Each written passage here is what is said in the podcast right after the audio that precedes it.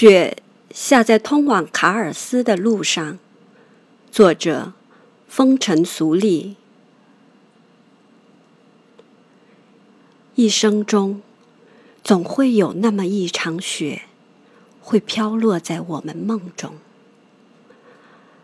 我在火车上读到的那场雪，下在通往卡尔斯的路上。美丽动人的伊佩科，也在卡尔斯看着这场雪。他们注定相遇，在一个被雪冻住的小镇，在看见雪的大房间里，接吻，谈论因为取下头巾而自杀的女人，把昨晚的政变。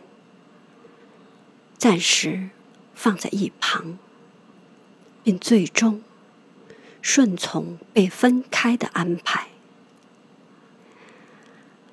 还有什么比这样一场雪更让人觉得亲近？这样的雪在湖南下过，